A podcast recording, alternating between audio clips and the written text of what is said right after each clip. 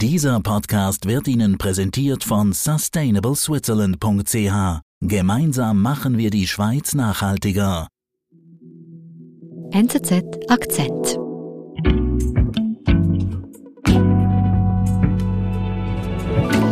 So let's maybe start a little bit like so. So you did work as a journalist yourself. Yes, I did.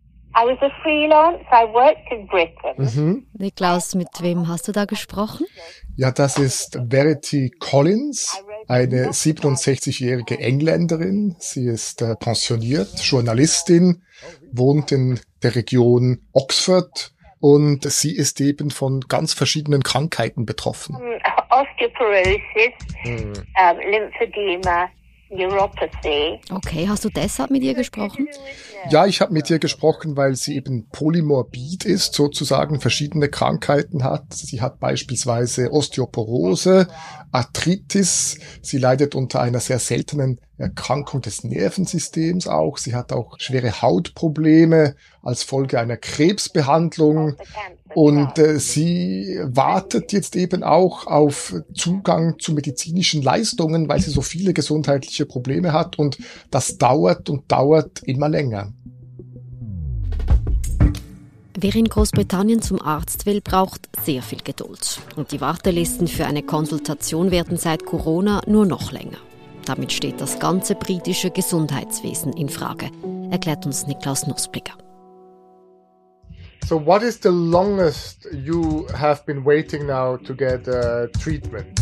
Oh, over a year. Over a year. Yes. Okay, ein Jahr warten für eine Behandlung. Ja, das, das kommt drauf an. Das, es gibt unterschiedliche Wartelisten. Das kann manchmal mehrere Wochen, mehrere Monate dauern. Und wegen ihren Arthritis-Beschwerden hat sie mir gesagt, wartet sie bereits seit über einem Jahr auf einen Arzttermin. It could be a year before you see the consultant. Aber wie kann denn das sein? Also warum muss Verity so lange warten? Ja, vielleicht muss ich kurz das britische Gesundheitssystem erklären.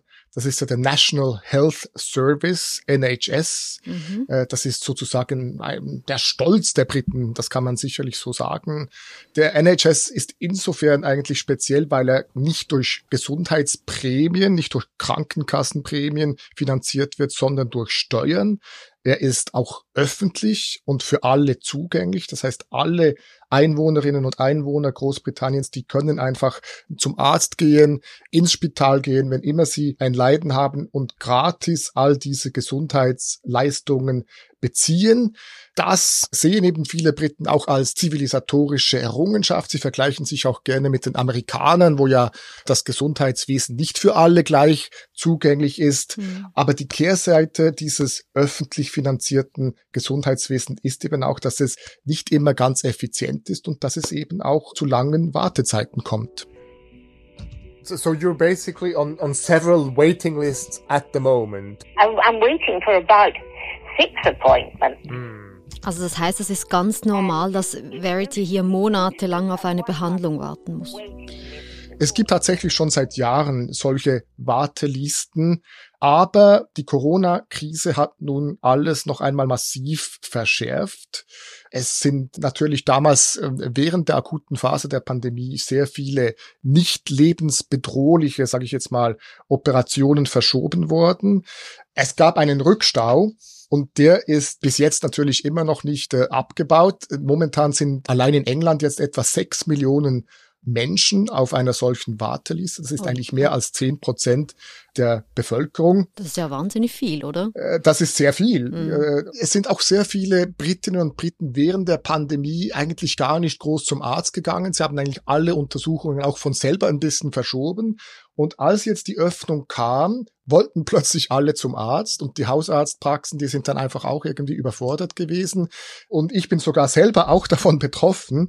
Neulich hatte ich äh, Rückenprobleme. Ich habe da mich bei meinem Hausarzt gemeldet. Ich kriegte dann aber gar keinen persönlichen Termin. Das zeigt auch, wie überlastet jetzt eben diese Hausärzte sind, mhm. Sondern dass ich wurde da quasi per Telemedizin oder per Telefon abgefertigt, kriegte da Medikamente und angeblich eben auch einen Termin beim Physiotherapeuten. Auf diesen Termin warte ich jetzt auch schon seit zwei Monaten. Glücklicherweise geht's mir in der Zwischenzeit auch noch auch ganz normal besser. Aber äh, äh, aber wenn, wenn wenn man jetzt eben schwierigere Beschwerden hat und da zwei Monate oder drei Monate sechs Monate sich nicht wirklich bewegen kann, das ist natürlich schon ein, ein Einschnitt für die Lebensqualität. Aber die Gesundheitssysteme, die sind ja in mehreren Ländern, fast auf der ganzen Welt, mit Covid an den Anschlag gekommen. Also warum ist denn das jetzt in Großbritannien so akut? Ja, da gibt es vielleicht zwei Erklärungen. Zum einen war eben der NHS ohnehin schon ein bisschen am Anschlag, bevor die Pandemie überhaupt die Lage zusätzlich verschärfte. Das Vereinigte Königreich hatte bereits vor der Pandemie nur zwei Spitalbetten pro 1000 Einwohner. Das sind deutlich weniger als beispielsweise in der Schweiz oder in Deutschland. Das Vereinigte Königreich gibt auch proportional zur Bevölkerung weniger Geld für das Gesundheitswesen aus. Und ich würde sagen, dass womöglich auch die Belastung für das britische Gesundheitssystem während der Pandemie größer war als anderswo. Vielleicht äh, kann man sich ja erinnern, dass es viele dieser neuen Covid-Varianten gab, die zuerst in Großbritannien auftauchten, mhm. sehr früh hier auftauchten, auch früher als auf dem europäischen Kontinent. Und das hat wahrscheinlich eben auch mehr Ressourcen gebunden während der Pandemie als anderswo. Mhm.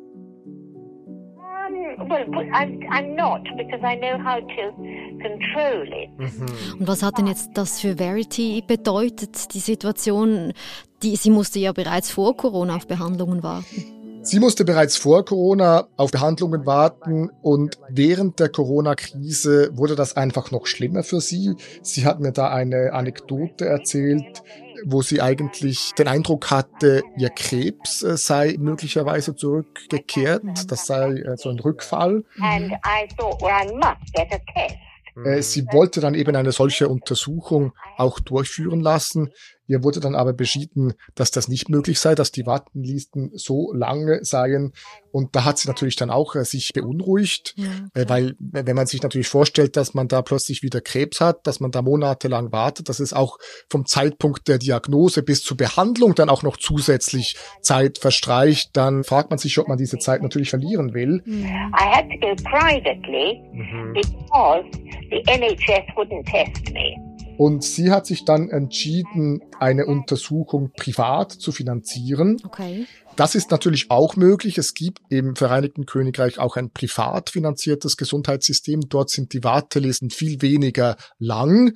Das Problem ist natürlich, dass nicht alle eine solche Privatversicherung haben. Auch Verity hatte keine mhm. solche Versicherung und sie musste dann eben diese Untersuchung, die zum Glück keinen neuen Krebsbefund ans Tageslicht förderte. Diese Untersuchung musste sie aus dem eigenen Sack bezahlen. Because when you're in pain, if you've got the money in the bank, you'll pay up for it.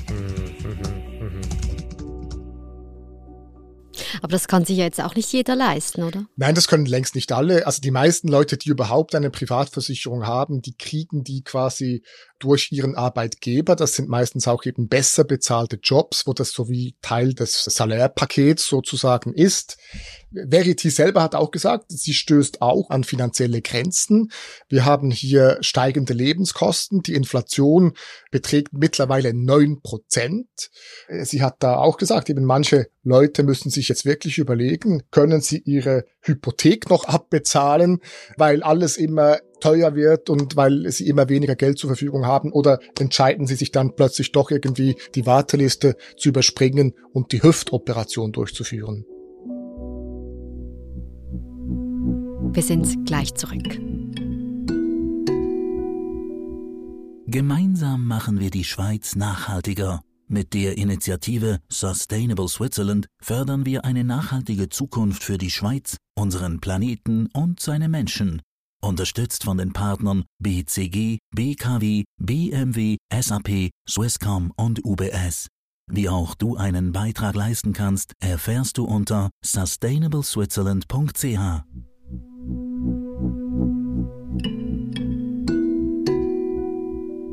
Also es kann ja schon nicht sein, dass äh, die Bevölkerung warten muss und sich nur die Reichen eine Behandlung dann leisten können. Also hat die Politik dieses Problem im Blick? Ja, die Politik hat dieses Problem natürlich im Blick. Es ist ein großes Problem, vor allem wenn man bedenkt, dass diese Wartelisten äh, noch länger werden dürften. Also da gibt es auch interne Kalkulationen des NHS, dass es zunächst eben noch schlimmer werden wird, bis es dann besser wird.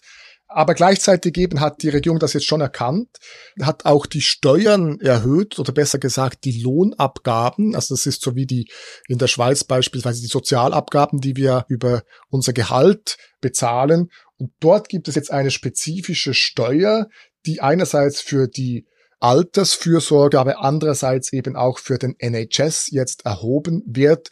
Und damit will man jetzt zusätzliche äh, Gesundheitszentren bauen, die dann auch, sage ich jetzt mal, weniger komplizierte Eingriffe und Untersuchungen durchführen können. Aber bis das wirkt, das kann noch einige Zeit vergehen. Und bisher hat man diese Zentren auch noch nicht wirklich gesehen. Was ist denn deine Einschätzung? Also reicht das? Kann man mit mehr Geld das Problem lösen? Also die Finanzierung ist tatsächlich ein Teil des Problems. Andererseits habe ich auch den Eindruck, dass dieser NHS äh, auch sehr ineffizient ist. Dass ich glaube, da gibt es wahrscheinlich auch Möglichkeiten, das irgendwie ein bisschen effizienter auszugestalten. Mhm. Und vor allem aber herrscht ein großer Personalmangel. Derzeit sind etwa 100.000 Jobs von Ärzten, Ärztinnen, Pflegepersonal unbesetzt. Mhm. Und das ist natürlich ein, eine weitere Facette dieses Problems, dass einfach die Leute fehlen, um die Briten eben auch zu behandeln. Warum fehlt denn so viel Personal? Ja, ein Faktor ist wahrscheinlich eben tatsächlich der Brexit. Und zwar es sind nach dem Brexit-Votum von 2016 eben viele äh, Mitarbeiterinnen und Mitarbeiter des Gesundheitswesens aus Europa, die sind weggegangen, die haben auch ein bisschen fremdenfeindliche Tendenz damals verspürt, hatten keine Lust mehr. Mhm. Und jetzt ist es natürlich nach dem Ende der Personenfreizügigkeit mit der EU auch schwerer geworden, Europäer zu rekrutieren für diese Jobs, gerade eben im Pflegebereich. Das wird jetzt teilweise schon kompensiert auch äh, mit Einwanderern aus, sage ich jetzt mal, Philippinen, Nigeria und so weiter. Aber insgesamt, ja, hat das natürlich einen Einfluss gehabt, der Brexit. Hm.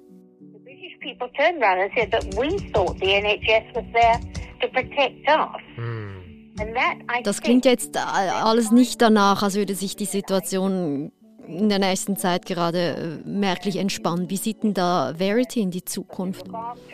Ich hatte den Eindruck, Verity ist verärgert, sie ist wütend, auch ein bisschen verzweifelt über diese Situation. Mhm. Und sie vergleicht auch immer wieder die Situation in Großbritannien mit jener in Europa. Sie hat beispielsweise auch in Frankreich einmal Gesundheitsleistungen bezogen. Das war dann viel besser, als sie das aus Großbritannien kannte. Und das wirft natürlich schon auch ein bisschen diese Grundsatzfrage auf, wie effizient ist denn dieses rein steuerfinanzierte Gesundheitswesen ohne Kostenbeteiligung der Patienten. Und sie sagt auch, sie glaubt den Politikern gar nicht mehr, die da große Lobreden auf den Nationalstolz NHS schwingen, aber letztlich eben zu wenig tun. Und sie glaubt viel eher den Statistiken, die zeigen, dass eben die Sterblichkeit bei vermeidbaren Todesfällen in Großbritannien höher ist als in vergleichbaren Ländern. Und sie ist mit dieser Unzufriedenheit äh, nicht alleine. Also Umfragen zeigen beispielsweise, dass die Zufriedenheit mit dem NHS massiv abgenommen hat. Das waren jetzt in den letzten Jahren jeweils immer so zwischen 60 und 70 Prozent, die sich eigentlich zufrieden bis sehr zufrieden geäußert hatten. Jetzt in der Pandemie ist das eingebrochen auf unter 40 Prozent und das ist also der tiefste Wert seit 1997 und das zeigt, viele Briten sind wirklich wütend geworden und dieser Nationalstolz der NHS, der ist jetzt äh, wirklich so ein bisschen angekratzt. Somebody jumping up and down and saying, oh, let's clap for the NHS, aren't they wonderful? no, I don't think they are. Und der Ärger, das ist irgendwie sehr verständlich, weil du hast uns hier wirklich sehr schwierige Zustände beschrieben. Ja, also ich persönlich bin beispielsweise froh, dass ich immer noch meine Schweizer Versicherung habe, dass ich also notfalls auch in die Schweiz gehen kann, wenn es mal wirklich richtig brenzlig wird oder eben auch eine private Gesundheitsleistung hier äh, bezahlt kriege. Niklas, vielen Dank. Ich hoffe, du kommst noch zu deiner Physiotherapiebehandlung. Mal schauen, ich hoffe es auch. Danke dir. Tschüss. Tschüss. Das war unser Akzent. Ich bin Nadine Landert. Bis bald.